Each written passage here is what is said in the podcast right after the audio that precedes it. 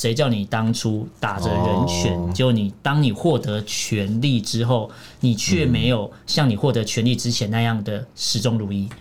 了解了解，所以就算是民族偶像，可能也会因为他的 行为可能言行不一这件事情，或是可能前面的行为都不上后面的行为这件事情，然后被就是他的原本支持者所挑战了。对对对对，然后还是当独裁者比较简单。然后这边我刚才讲到诺贝尔和平奖嘛，对，然后就有听友留，而且有网友留言说，对，诺贝尔和平奖很少会颁给正确的人。我们畅所欲言。我们炮火猛烈，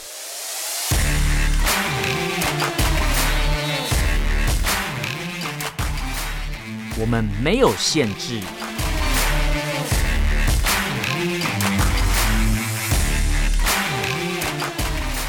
这里是臭嘴艾伦 Allen's Talk Show。Hello，各位听众朋友，大家好，欢迎收听 Alan s h a t Talk Show 臭嘴艾伦节目，我是主持人 Alan，我是主持人潘潘。那今天这一集呢，我们就是要来聊一些呃，中国大陆朋友平常都在关心什么的一些新闻。嗯，对，因为我们之前就有说，我们每个礼拜都有一集来聊聊，就是大陆朋友在关心什么，有可能是两岸啊。有可能是国际时事都不一定，两岸跟国际不是一样吗？啊，对，两岸跟国际，我们是 两边都是不同的国家、不同的政权。我们是合法政权，然后中共是非法的政权。他们也是合法啦，我们呃，对，好吧，尊重他们，尊重他们，在他们在他们自己的范围内，呃，在在那一块，那那在一个小圈圈里面自己玩的很开心，这样。好，那其实呢，这个这一周我收整一些新闻啊，有一个算国际上。不管是哪边的媒体都在关注这个东西，哦、对，就是缅甸。如果大家有稍微关心一下国际时事的话，你会知道，在二月一号的那一天，就是缅甸的领袖翁山苏姬被军方给扣押了。没错，而且军方还随即宣布要进入紧急状态。对，就是紧急状态一年。嗯、对。对，那可是有些新闻标题写的很耸动，说什么呃，缅甸军方发起政变。哦，对，这但这边呢，我必须要讲一下，其实它不是政变哦，它不是政变。好，我们等一下来看一下这个新闻。好，啊，这新闻的标，呃，这个新闻呢，其实它是在说，就是缅甸的执政党全国民主联盟，也就是翁山书记所属的联盟，他们就是说，哎，他们的领袖翁山书记被军方拘留了，然后外界也非常担心缅甸当地是否会爆发政变，因为大家听到政变就是啊，可能军人会拿着枪，然后挟持政府官员之类，这是我们。呃，直接想象的画面，但为什么我会说其实它不是政变？因为根据二零零八年缅甸军方制定的宪法，哦，对，它是可以解散国会的。哦，所以其实军方本来就为自己留了一条路。对，所以我刚才才讲到说，二零零八年军方制定的宪法，因为其实很 厉害啊。就是应该说，缅甸其实他们在二零一零年才正式迈入所谓的民主选举的制度。对，在以前呢，其实长达蛮长时间都是所谓的呃军政府在控制的。哦，对对对对。那他们也等于说，二零一零年那年开放可以全全部开始民主选举之后，也像也。也算是向国际递出了橄榄枝，说：“哎，缅甸迈向民主政治的社会了。”是的，但是军方二零零八年制定的宪法就是说，而我的这个国会的选举里面有百分之二十五的席次，它必须是不用改选，要保留给所谓军方扶植的或是支撑的在野党。哦，所以是保障名额的概念。对对，就是保障名额。对，那基本上他们的国会席次，如果我没看错，应该是四百，好像四百。九十七还是四百七十九席次，我有点忘了。哦，对，就是一个呃，应该说上议院还是下议院呢？呃，就是他们的缅甸国会。缅甸国会。对，就是有这么多席次，但里面有百分之二十五是要呃宪法规定要保留给军方所支持的在野党对的席次。对。但为什么这次会变成演变成现在这样？是因为呃，我军方保留了席次百分之二十五，那我应该。呃，四百多百分之四十五，应该有八九十个席位才对。正常来讲，对。可是这次的选举选完之后，嗯，呃，以民众的投票数看完之后，其实他们真正透过投票数获得席次了不起才二十几个而已。哇哇，那真的是很严重，就连全面崩盘，连那个就是 PR 值超低啊，了 解了解，对，然后 然后那个连底标都没有达到，所以假如共产党办一场选举，会不会也是这个样子？哦，没有，共产党不会让你选举的。哦，你真的是痴心妄想。对，其实共共产党是有选举的，在中国大陆朋友，我知道你们有人说我们有选举哦，那里没有选举？有啦，你们能选的就是村长。对。对，这个其实你们查资料就知道，而且没有反对党。啊，对，没有反对党，支持的那个什么同盟的政党，只有我拥护的那个所谓的民主党，叫中党爱国那个党。对，那缅甸这次呢，因为军方其实呃正常来讲，它有百分之二十五的保防保障的一个席次，对，可是民众选举选完之后。嗯，结果呃，翁山书记的所谓的全国民主联盟获得了快接近四百个席位，等于说用票数来看，这是颜面无光哎，对，很丢脸。而且人家说。为什么会拘呃拘留或是扣押翁山书记？是因为军方提出质疑，说你们这个选举造假舞弊。哦，反正你们选赢了就是造假，对对对，别人选赢就是造假，他们自己呃可能选输了就哦，你们是假的，一定要我们选赢才算数。这种就是我我我不相信，就是呃缅甸的民众会全部都投给你们，我觉得你们有造假。或是用了什么方式让民众愿意投票给你？哇！我想，所以世界上很多政党应该很梦寐以求有这样的制度啊。就是我选输了，我不要。我相信川普应该也也是很希望这样，可是他是民主国家，不行，没办法。希望他过得多好。对，那所以这时候缅甸才爆发所谓的外国媒体，嗯，所谓的政变，其实它是依法行政，它没有政变啊，还是要跟大家讲一下。对，但是为什么今天要提这个新闻来讲？其实我们要强调的是，我们今天不会去。谈翁山书记这个个人的人领袖的特质，或是他个人背景的故事，因为他他的渊源太深了。而且缅甸国情也是一个很复杂，对缅甸的光人口组成就太复杂了。是的，我们今天如果要单就缅甸的事情来谈的话，我们这一集会讲不完。我们可能要分上中下好多集才讲得完。但为什么我特别要挑这个新闻来讲？除了它是国际关心的时事以外，对，再来就是要提醒中国大陆的朋友，嗯，即便缅。缅甸在二零一零年迈入所谓的民主选举，我们可以用选票选出我们喜欢的呃领袖、喜欢的一些民意代表之类的。对，但是你有可能也会被军方给镇压，军方给取代。军方说不要就不要，对啊，因为依照宪法。对，那你们连选举都没有哦。嗯，那这样的话，你们是不是连表达机会的呃表达权利的机会都没有了呢？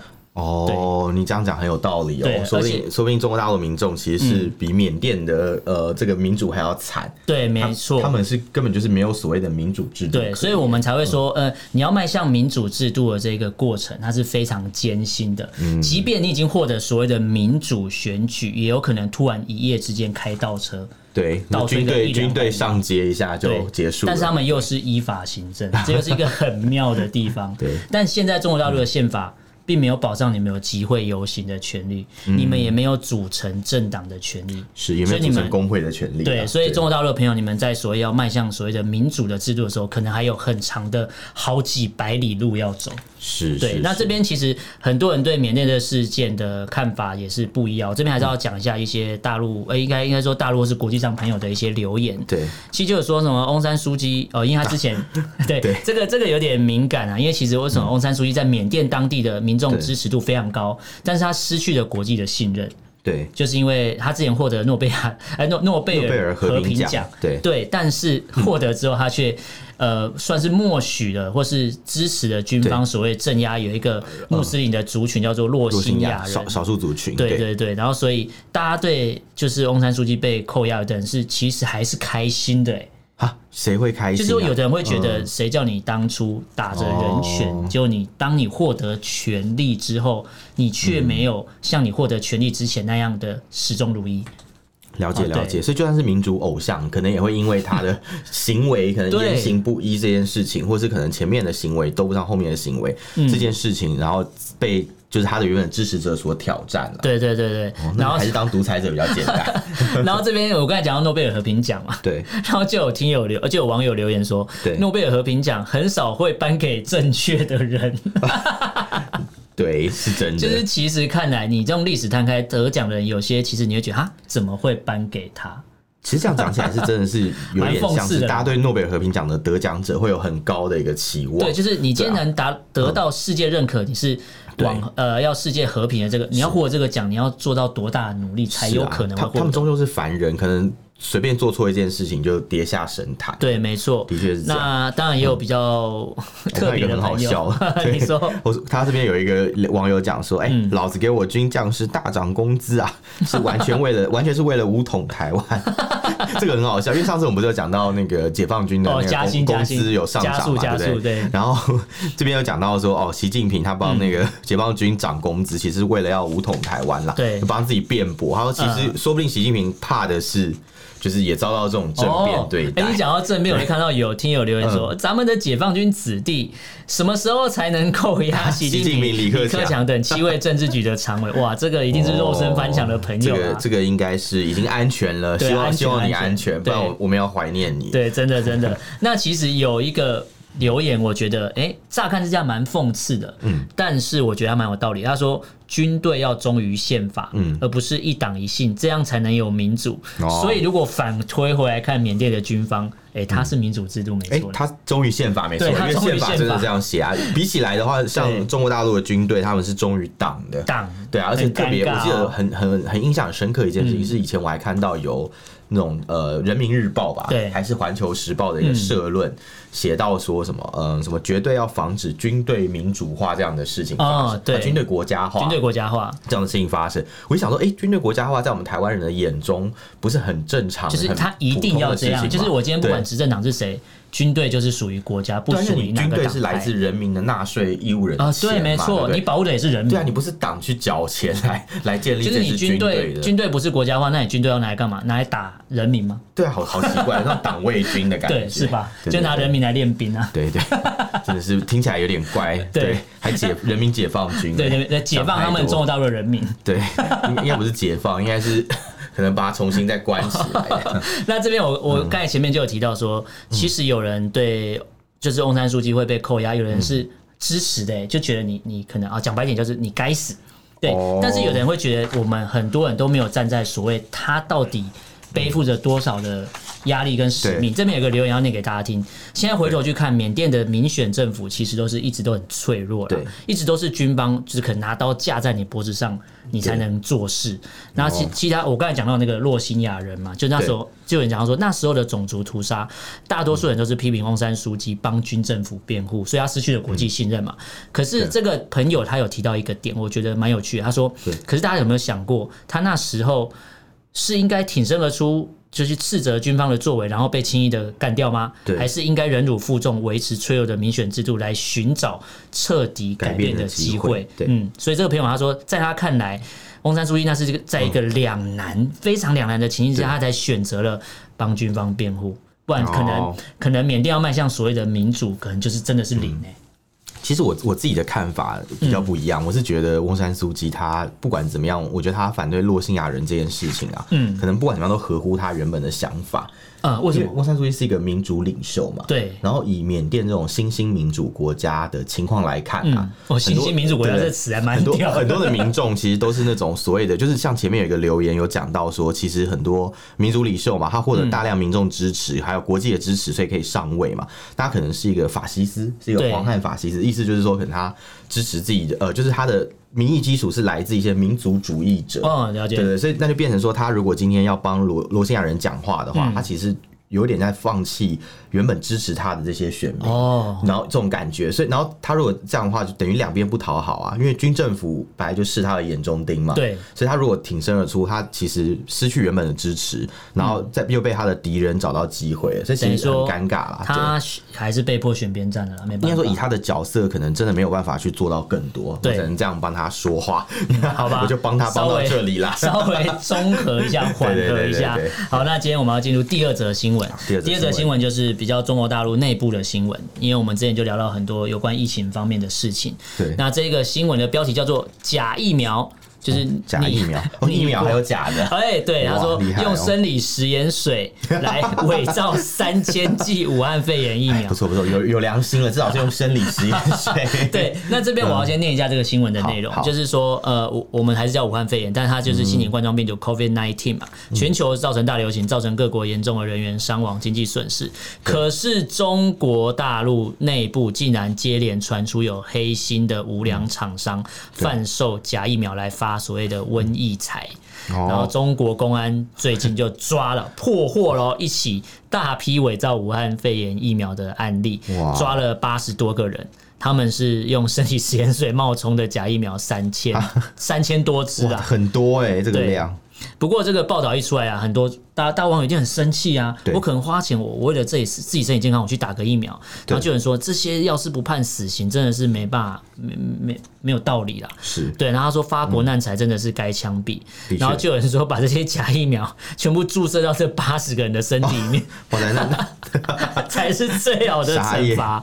对，然后就有人说哇，中国大陆食品跟药品都造假了，良心就全部坏光了。对啊，但是也有人会认为，哎，这个这个。假疫苗怎么卖？假疫苗怎么会卖出去？是不是有人在背后支持？哦，这个倒是蛮好奇的。对，不知道它的通路是什么，贩卖的通路是什么？没错，然后就有人有一个网友他说，就是。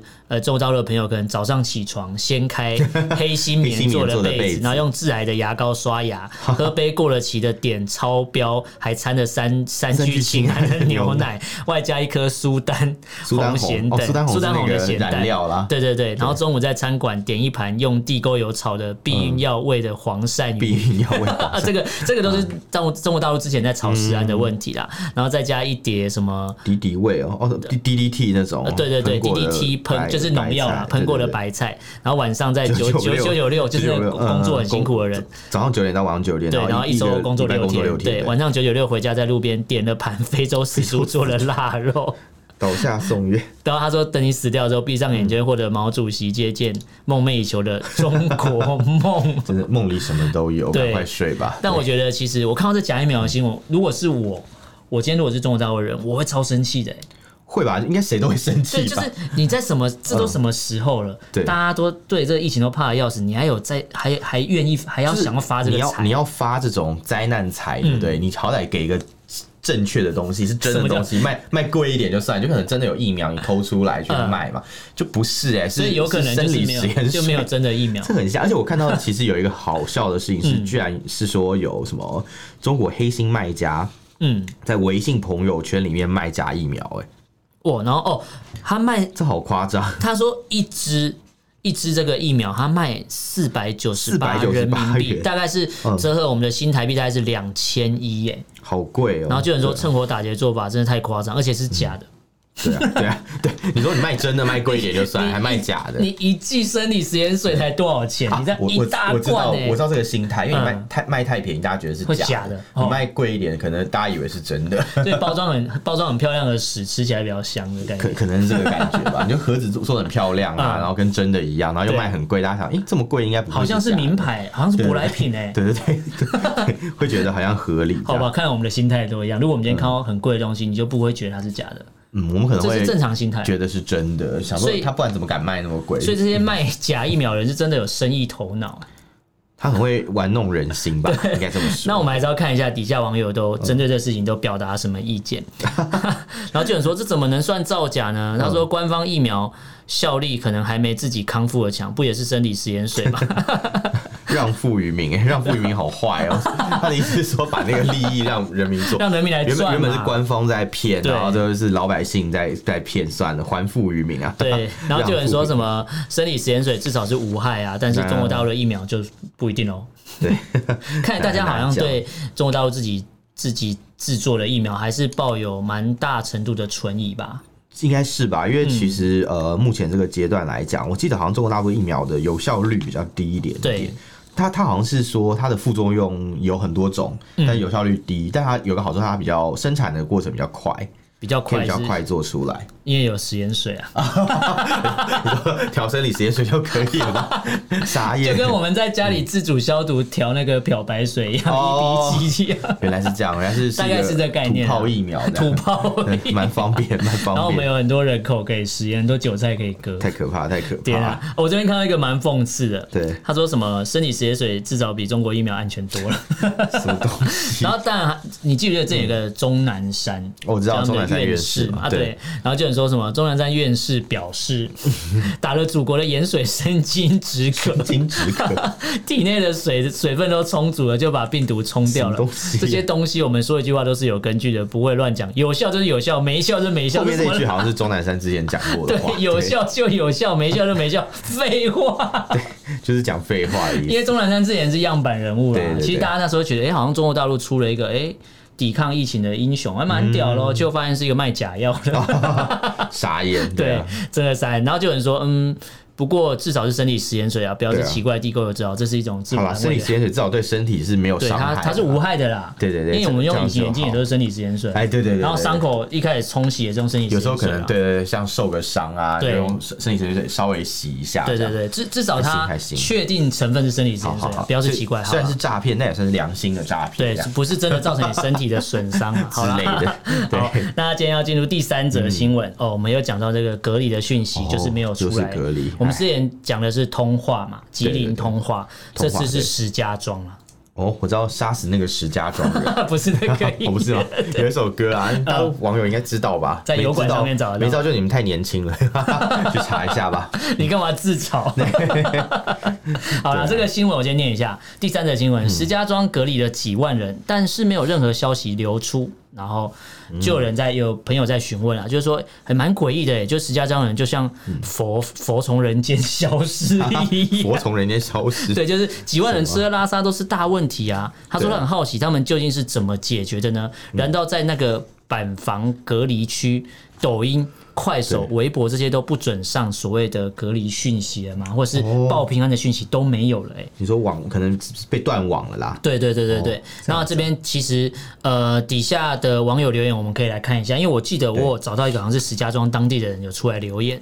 好，那这边其实有朋友就是说他也发现一个很奇怪的现象，就是都说东北、上海、河北、北京的疫情到处在封锁，可是这次流出来的消息比照去年就是二月的时候是少。搞得非常惊人，有关疫情的部分哦，看来广网络的管控是非常的严格。对，然后还有看到什么？呃，正常来讲，应该会有所谓的官方正面宣传啊，对啊，就比如说连正面宣传在医院里面跳广场舞。都没有，对，也没有唱那个方舱医院对。什么真神奇，对对对对对，就是因为之前都会有那个啊，官方就是什么啊，呃，什么护理师啊，然后还。带领就是隔离在方在方舱医院的隔离人在跳广场舞啊，然后让大家调剂身心，让大家看看里面的人都对。他说用 Twitter 去搜寻石家庄，全部都是约炮的东西。我想用 Twitter 去搜寻，本身就已经错了。对，同城约炮的意思就是有被封锁啊，就只能在这个只能在这个城里面去约别的地方。对，同城约炮，同城约炮太有趣。对，然后他说其实呢，这个时候是一个 你刚刚讲那个底下还有附 Twitter 的连，Twitter 的连。接，我们这一集可以放下来，让大家去搜一下。等下，等下，陪陪你去搜一下。然后，然后，其实呢，这边有一个朋友就提到说，关注中国的学者不妨趁这个机会做一个中国城市民跟约炮推文相关统计的软件，这样就可以自动的跟踪中国的敏感地区。哎，这是哎，蛮有道理，好像可以哦。因为为什么会同城约炮，就是因为大家都关起来，就像你讲的，对啊，对啊，对啊，不然我就可以跨区。约跑去约炮，根本就不用约炮，就跑去直接跑去外面就好了。哦，OK。对啊，对啊。然后有人说，哎，其实这样的隔离措施呢，都是在抄作业的，就是谁谁怎么做就跟跟跟着学啦。对，他就说什么，大家都统一隔离的啊，信息都被管控了，你发什么我就删什么，对发现一次我就直接自费治病、自费隔离，发现两次我就全身扒光，关到小黑屋里面。小黑屋，大家马上就变超听话了。太可怕。代表可能真的内部有这样的事情，不然不会有这样。应该是，因为我。我觉得他写的蛮蛮身临其境的感觉，应该是有人被这样对待过，应该是有吧？对。然后我有一个比较比较极端一点。他说隔离的确诊的全部都带走，然后治好的就是协议签一签，然后加威胁叫你闭嘴，治不好就火化，一键火化，一键火化是什么东西？手游打太多了，一键升级哦，按一下就直接就地火化。然后我也可能威胁家属啊，如果你敢乱说话，身份证到哪都去不了。我觉得真讲那个信用的问题，然后孩子的前途都没了，全族亲属连带受罚，这什么连诛九族的概念？对啊，什么什么年代了还在株连九族？他说什么立马让你社会性死亡，一般人都信用破产啊，对对对对对对。然后他说。反正就是共还是要大家还是要讲啊，共产党比较好啦，大家就会双赢，知道吗？问到哪都说共产党比较好，为了安全。然后他说，但是还是有有一些人就是不愿意闭嘴的。对啊，对啊，然后实在不闭嘴，反正就是抓走嘛，直接隔离的名义把他抓走啊。他说陈秋实啊，陈秋实这两个人好久没听到这个消息，最棒的被处理方式。陈秋子这个人消失超久了。对啊，你最近有听到我看到他的新闻？没有没有没有，我好像很久没有看到了。我们最近看到就是被抓被判刑的新闻，就是张展。哦，对，然后陈秋子被抓之后就消失了。哎，对，整个整个人都不见，跟马云一样。对，就哦，马云后来有再出现。马云后来出现，马云后来出现的时候变超乖的。哦。然后就是说思想改造完毕，思想改造。就是他整个变超乖，然后说什么我们之后再见面，就是等什么疫情啊放缓之后，我们再再先预告什么时候见。对对对，就是这一次可就有点像有人之前在质疑，有一些人被抓再放出来影片是预录好的。哦。对，可能又或是有什么呃变脸系统，然后去换，然后其实这个人早就拜拜了。好可怕！可是我觉得久久没有出现，然后突然出现又说哦，我们之后再见面，听起来在立 flag，吓死人。就有有点像，有点像是镜头后面有人拿拿一把枪对着你说，你就照着这个大字报念完之类的之类的。你没有念完就。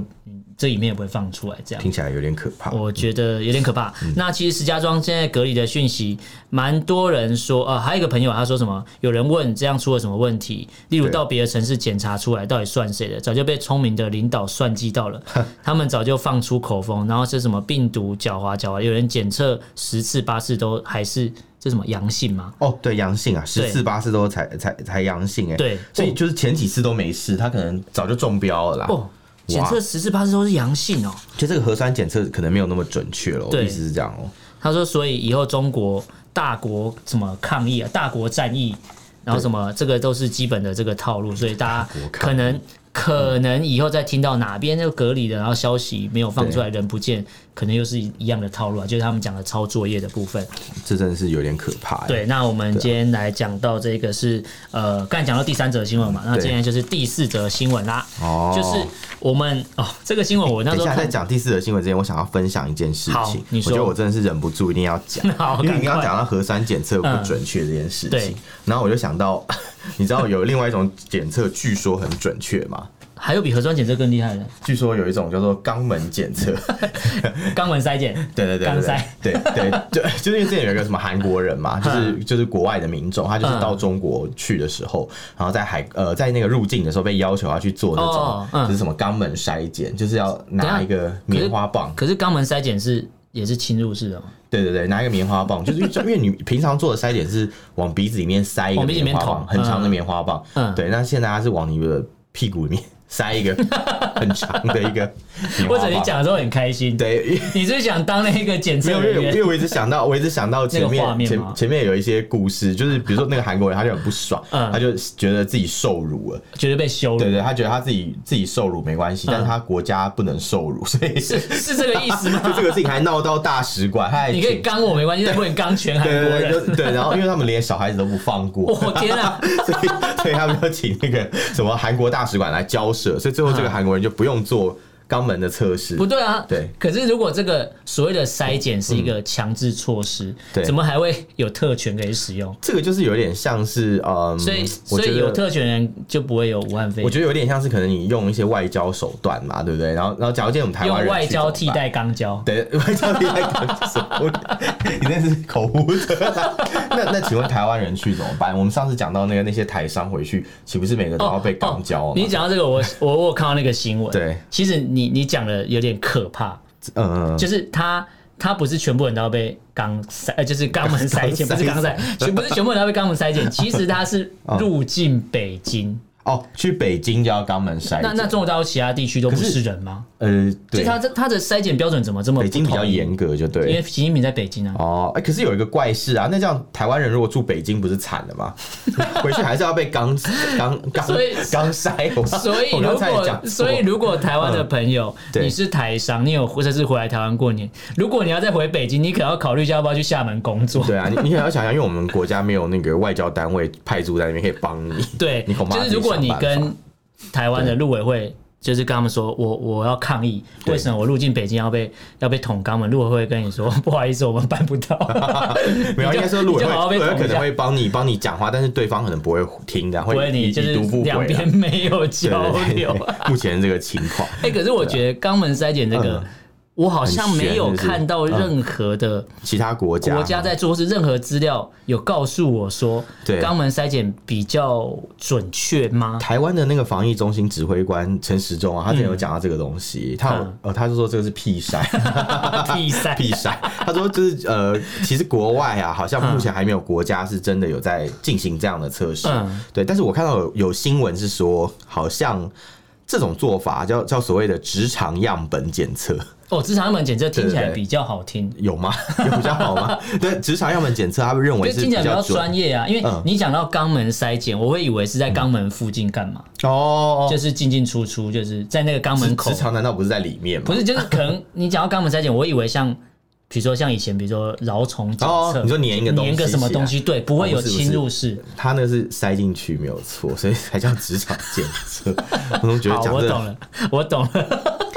听 听起来好尴尬感觉，嗯，但是我觉得这样的措施问题很大吧？因为就你就你讲到那个新闻，我看到他有一个最，如果是我遇到，我最不能接受的是，我全部人我都不认识，你叫我在同一个房间裤子脱下来，然后就直接上来给人家搓屁股，对，而且是被陌生人搓屁股。因为我之前有跟人家就是讨论过说，呃，不是搓，不是搓屁股，不是，就是我之前有看过一些，比如 Discovery 的纪录片，对。只有一种时候，有一些人可以合法的对你做这种行为。什么时候？比如说海关人员，比如说你今天运毒品到一个国家，然后那个 经过那个机器的时候，照出来发觉有东西塞在你的肚子里面，一些毒品嘛，包装毒品，看到你肠道里面有一些东西，然后他们就会派出国家合法的。就是采刚采一个 什么什么东西？我觉得你自己讲到笑场。不是，他们会派出国家合法人来帮你抠肛门，然后把东西拿出来。啊然后我之前跟人家讲，我觉得很悲伤。我我们不能笑，我们要很严肃。不是，就是他会叫你把毒品交出来，然后就把你抠，把东西抠出来之后，然后就有人说，如果这个合法的国家赋予他权利的人去帮人家抠肛门，这个人，那。如果他手艺太好，让人家前列腺高潮，什么东西？等一下，等一下，等一下，你在讲什么？后面好失控。等一下，等一下，所以。没有没有，我们要回到正题。我先我先回到正题一下。其实你刚刚讲那个抠抠肛门，就是刚才这种做法，直肠筛检这个做法，在新闻里面他们是说这个方法虽然不是很方便啊，嗯，但是很可靠的，很可靠。对他们说这个检测的那个呃，就是正确率其实比较高哦，比在你的那个鼻子里面塞一个棒子来讲还要更高。哎，可可是我们知道。比如说，我们之前的筛检方式是从鼻腔进去，然后到喉咙中中间这一段。哦，对，它很深。对，它很深，因为它其实为什么要到这一段时间？我们之前有讲过，病毒的黏膜会残留在那边，残留在那个，所以才要说我我为什么不能从嘴巴这样捅进去？这样。对对对。然后，可是它不是要三采阴或是三采阳才能确定你有？那它是会捅三次吗？这我就不太确定，因为我是我是没有被捅过。如果假设他要捅三次的话，那肛门筛检这个就要被捅三次，是这意思吗？感觉是一种什么？你是在想那个画面？我我讲不下去，没有啦。其实其实它就是一个比较特别的做法，但是它被证实是可能是有效的啦。只是说，因为它嗯，可能不是很方便，然后又会让人觉得很尴尬。那我这边必须要讲。有有可能之后，嗯，假设其他的西方民主国家发觉真的这个方式比较有效的话，世界卫生组织也认可了，以后都采用肛门筛检的话，只有一个国家嗯，不用担心这个问题。哪个国家？就是台湾。为什么？因为台湾不在世界卫生组织的管辖范围内。好险，好险！我现在突然觉得我们没有突然觉得没有在世界卫生组织是很好的一件事情。而且如果真的这样，你会怕说我到以后入境其他国家会有特殊的筛检方式？那就那就这辈子都不要出国。对，就不要出国，就好好好好待在安全的台湾吧。你很傻眼的，这很累哎，光光想就觉得好好不舒服。对，大家如果想知道这个新闻的话，你可以去查一下，就是陈时中之前有个记者会，有记者有特别针对这个去提问，还有放那个示范影片。对，我那示范影片超白痴，我有看他就是做完筛检以后，就是很多小朋友走路都，他说像企鹅，对，像企鹅一样。然后他们说走路像企鹅，然后底下有一个网友就留言说。这个应该是做完包皮手术。哎，到底是谁比较变态啊？我觉得，我觉得网友都很有想象力。好了，我们我们今天要分这个，这个是你偷渡这个新闻干嘛？我觉得，我觉得这个还不错。哎，我觉得这比我们原本要讲的好好玩有有趣多吗？所以我们以后还是要多带一些这种应该侵入式的话题之类。对啊，对啊，对啊。好了，那我们最后还是有一个新闻，还是要分享一下，就是中国大陆它最近用呃官方提出了一个东西，叫做家庭。教教育法的草案，这是我们今天要讲的，算是第四则新闻。是是是，就是中国大陆他们提出一个家庭教育法的草案，明定家庭教育不得有任何形式的家庭暴力，不能体罚之类的。你知道我看到这边，嗯，我就马上提出一个想法，是到底是有什么样的家庭暴力是可以被允许的？本来就不行有家庭暴力啊，对啊，那为什么你要用官方明定说不能？很诡异吧？我懂了，超诡异的。然后就有人说。这是违反我们中华美学、儒家传统，棍棒底下出孝子哎！不是，我以为是乱拳打死老师，不是，不是，他说棍棒底下出孝子啊。对，所以就是说。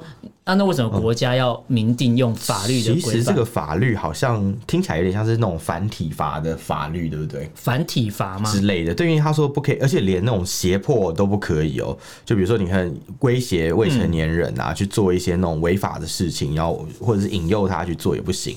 然后你也不可以，就是对他有什么性别或身体状况的歧视。听起来很西方哎，对对，很像是那种呃 美国或者什么其他国家会做的事。我还以为这个是假的草案，就是真的哎，然后难怪你刚才说很西方，难怪有人说为什么这看起来很像西方政治正确的严重渗透，很像是西方国家才会有的法案呢。哦，就是共产共产制度，共产国家怎么会写出应该说中华民族传统上本来就是有这么西式的东西？你刚刚所讲的那种棒孝。棒下出孝子，对。这种这种言论嘛，对对对对，然后 然后然后他现在是说，哎，你连打都不能打这样，当然我我是支持啊，因为我本身是一个反体罚的人，嗯，我认为就是对未成年人可能做一些那种身体上的暴力啊，嗯，可能会造成一些阴影，是是有可能的嘛，对，可是至于至于在中国大陆，哎，突然推出这个做法，是不是因为？突然说这个法律，他们是不是因为有很多那种所谓的虐童的事件呢？嗯，这我不确定。但是你刚才讲到说，就是你是反体罚的，就是不应该去对未成年人施以暴力。嗯。可是中共在对到香港人跟新疆人的时候，有些也是未成年人照打不误。可以对未成不能对未成年呃中国人施暴，但是可以对成年人施暴，没有这个意思吗？香港抗争有些也是未成年人，所以你可以对未成年的。香港人施暴，还有新疆人施暴，那这样就违法了，对，自己打，所以香港警察现在是违法的哦。哦，没有，他这里有写，草案是说未成年人的父母或者是其他的监护人啦，所以意思是说外陌生人好像可以哦。所以等于说家长不能打你的小孩，可是我今天公安可以冲到你家帮你打小孩的意思。反正国家的服务真好，帮你还帮你教育，国家的服务超好，国家真是家庭教育、学校教育一次搞定。对对，他把 傻眼了。然后我这边有看到有有人说，其实中国大陆内部有反映出一个状况啦。他说什么？就是中国大陆很多青年群体里面，嗯，蛮多人是讨厌小孩子的、欸。啊，蛮多人讨厌小孩子，因为我记得我之前看过很多中国大陆影片，都会拍说什么啊，这熊孩子就是会跑人家这里去捣乱，然后就说啊，这是个孩子啊什么之类。当然有一些，他们说其实有些影片这样拍，我觉得一定有他的道理，因为他影片里面都拍到说啊，小朋友跑去人家家里，然后把什么模型弄坏啊什么之类的，然后人家才会不爽。不 对，你知道，如果你是一个玩具。我我哎，公仔或是模型的收藏家，如果今天有个白目的屁孩跑去你家，不小心把你弄断，嗯，你今天就算有是是当然会不爽。今天你就算国家用宪法制定我不能打小孩，我今天把他锤死，锤死太恐怖了吧？因为那这样我我下次要是去你家看到模型，我要小心一点，那我怕我会被打哦。不会不会，因因为你不是大陆人，所以哦，回来我不是小孩，你不是小孩，对。哎，可是可是你讲这个事情，我真的有。发现之前我们在那个就是看一些中国大陆的一些视频、一些影片的时候啊，然后就会有那种呃很多那种故事，就是比如说那种小朋友就是熊孩子啊，乱乱乱吵乱闹干嘛，對對對，然后做一些很荒唐的事情。其实讲起来，我觉得可能会有这种想法，大家仇视小孩子，以至于政府可能要立法来。制止大家做这种暴力的行为，会不会前面是因为有太多因为宠溺教育下产生的熊孩子，所以引发了社会对那种孩子的反感，然后以至于到后来政府还要去做一个这样的法律，去防止大家就是对孩子施暴呢？哎，这不无可能，这样是一个轮循环式的一个故事，无限轮回。对对对对，又或者是要。就是怕那个人口的差距越来越拉越大啊！你说 都没有都没有小孩新生代，因为都被打死，都被打死，可怕！傻眼，被我打死了，什么东西啊？对，不过呢，有我们还讲这个留言叫，不过有有听中国大陆朋友蛮好奇说，为什么中国大陆高层居然会想出这么西方思想的东西？嗯，爱的教育的法案出来，他觉得蛮新奇了，是不是要走向民主化了？哎，我觉得应该不是这个原因吧？我我想是因为很多可能高官的。老婆啊，小孩啊，可能都是西方人，西方国家的，都有外国国籍。就爸爸，爸爸，我觉得我们不要打小孩。对啊，对啊，对啊，我觉得我我在澳澳大利亚的澳大利亚看见都不是这样。对，好，那我们就弄条法律，让你觉得你在澳大利亚 之类的。好了，那今天跟大家聊了蛮多新闻，从翁山书记就是被扣留的新闻，然后中国大陆爆发假疫苗的新闻，然后石家庄被隔离，可是没有消息传出来的新闻，包含。肛门筛检的新闻，对对。对，然后但最后提到是中共呃提出一个家庭教育法草案的这个新闻，其实很多是不管是国际或两岸时事，其实大家都蛮关心，我自己也蛮看到之后觉得蛮蛮特别的啊。对啊对啊，其实我觉得大陆新闻还蛮值得关注的，对对对，可以多多看一下，因为我们还是要多交流、多认识彼此，降低误解，对，才不会有什么冲突的机会。讲白点就这样，没错，多了解你就不会觉得对方是敌人了。应该是这样讲啦，就是我们可能更了解对方，大家比较有一个交流的平台，比较互信。没错，没错。好，那今天跟大家聊到这边。那如果大家对节目内容或是相关我们刚才提到新闻连结有兴趣的话，你可以用脸书搜寻“臭嘴艾伦”，你就可以找到我们这个粉丝专页。那你可以私信留言给我们。那如果私信留言都不方便的话，你可以写 email，email 给我们。我们的 email 是 allenlovetalk at gmail dot com。嗯，Allen 是 A L L E N，然后 love L U V talk T A L K。嗯。好，后面就是 at gmail.com。对，你看，这我每次都要叫你念一次，怕你忘记怎么念。我们要让你录一个公版。我现在已经可以背起来，但是每次讲都觉得卡卡的，不知道为什么。对啊？你看我讲那么辛苦，还不赶快写信过来？对，呃，我们到时候等到收整差不多的内容之后，我们就会专门录一集来回馈给听友，来告诉大家我们都就是大家都反馈了什么意见。没问题，对，那今天聊到这边，很感谢大家收听，我是主持人 Allen，我是主持人偏偏，我就下次见喽，拜拜。